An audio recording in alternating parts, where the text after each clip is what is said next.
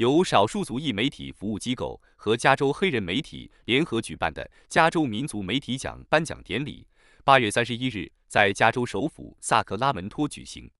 本次评奖共收到三百多份参赛作品，邀请来自加州各地的二十六位杰出作家、记者、传播专家和学者担任评委。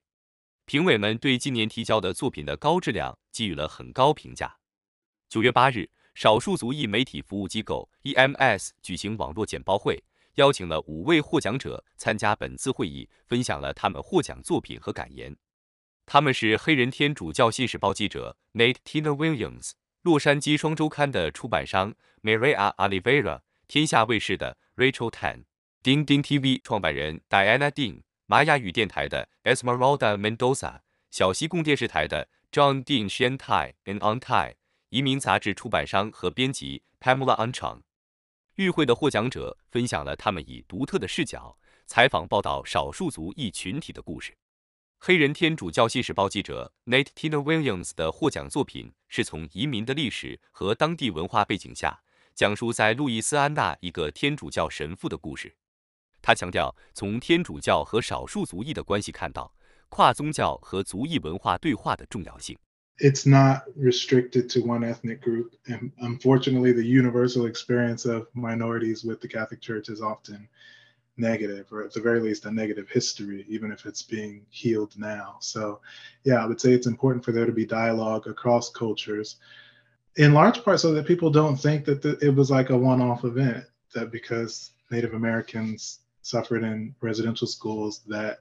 you know they were the only ones who suffered in in those kinds of environments uh, so that we won't be rehashing a story over and over again and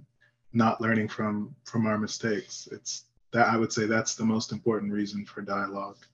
Diana Dean 发言介绍了钉钉 TV 报道的奥克兰中国城一位黑人英雄反对亚裔仇恨的新闻，同时强调少数族裔媒体之间合作以及跨族裔与文化新闻报道的重要性。只有通过媒体报道来分享相互的故事，才能消弭隔阂和仇恨。Because we're all living in the same community, but we don't know each other. We don't know each other's story. We don't know each other's culture and background. So it's, you know, we're talking about stop hate. Besides reporting crimes, providing service for people in need, it's also very important to tell each other stories and uplifting our community, building up the trust and friendship. I think this, you know, if if it's not ritualed, this story could be never be heard by large Chinese community.